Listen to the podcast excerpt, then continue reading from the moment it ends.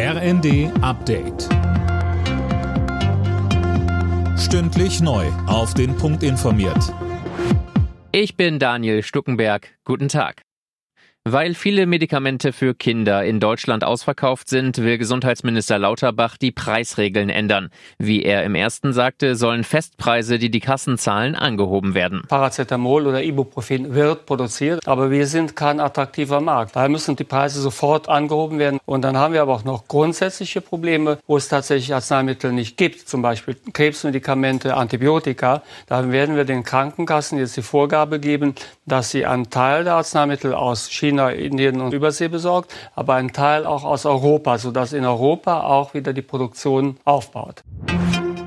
Ärztevertreter gehen unterdessen davon aus, dass sich die Versorgung kranker Kinder erst noch mal verschlimmern wird, gerade mit Blick auf die ausgedünnte Personallage zu Weihnachten. Weltärztepräsident Montgomery sagte den Funke-Zeitungen, dass die akute Krise in der Kindermedizin sogar noch bis Februar dauern kann.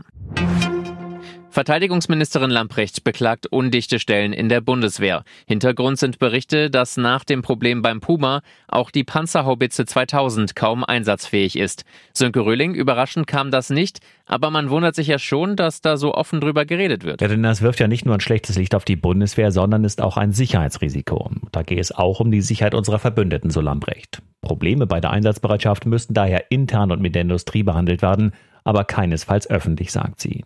Für die Opposition ist das natürlich ein gefundenes Fressen.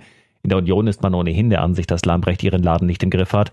Und da passt dieses Veröffentlichen von internen Informationen absolut ins Bild.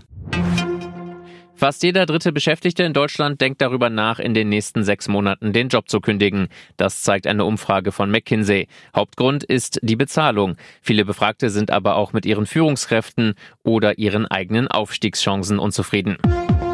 Alle Nachrichten auf rnd.de